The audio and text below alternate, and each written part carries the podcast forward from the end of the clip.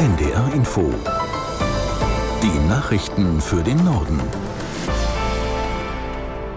Um 16.30 Uhr mit Tarek Yusbashi. Bundestagspräsidentin Baas los zur Stunde die Zusammensetzung des Bürgerrats zum Thema Ernährung aus.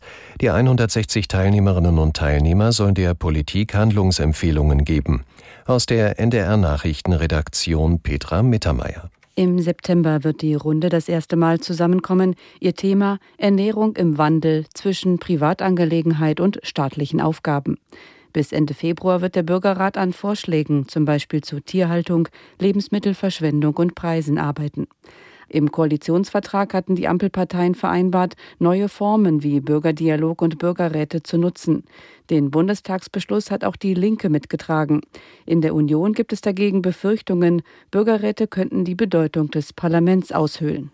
Die SPD im Bundestag hat keine Pläne, einen sozialen Pflichtdienst in Deutschland einzuführen. Das hat die parlamentarische Geschäftsführerin Mast klargestellt.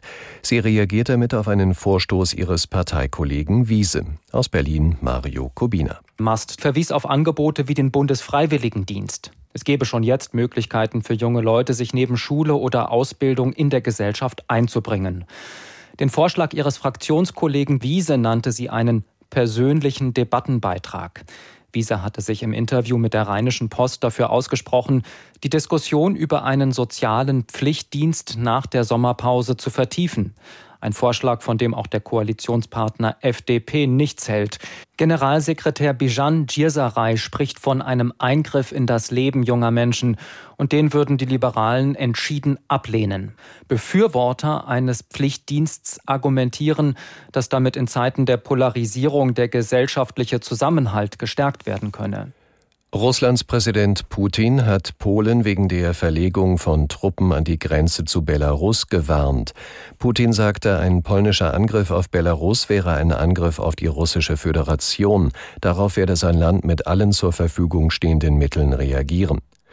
Zuvor hatte Polen mitgeteilt, eigene Soldaten weiter in den Osten des Landes zu verlegen, weil im benachbarten Belarus Söldner der Gruppe Wagner stationiert sind.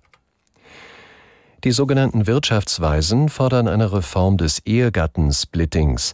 In einem Beitrag für die Frankfurter Allgemeine Zeitung kritisieren sie, dass die geltende Regelung für Zweitverdiener zu wenig Anreize bietet zu arbeiten. In diesem Zusammenhang lehnt der Sachverständigenrat zur Begutachtung der gesamtwirtschaftlichen Entwicklung auch die geplante Senkung der Einkommensgrenze beim Elterngeld ab. Die geringeren Erwerbsanreize für Zweitverdienende, meistens Frauen, seien nicht nur mit Blick auf deren soziale Absicherung und die Gefahr von Altersarmut problematisch. In Großbritannien haben die regierenden Konservativen bei Nachwahlen zum Unterhaus zwei Bezirke verloren. Den früheren Wahlkreis von Ex-Premier Johnson westlich von London konnten die Tories dagegen verteidigen, wenn auch sehr knapp. Aus London Christoph Prössel. Im Norden von England siegte in einem Bezirk der Kandidat von Labour und auch im Westen des Landes mussten die Konservativen eine Niederlage eingestehen. Dort setzte sich die Kandidatin der Liberaldemokraten durch. Doch die Tories konnten eine dritte Niederlage abwehren. Im ehemaligen Wahlkreis von Boris Johnson erzielte der Kandidat der Konservativen eine hauchdünne Mehrheit von 495 Stimmen.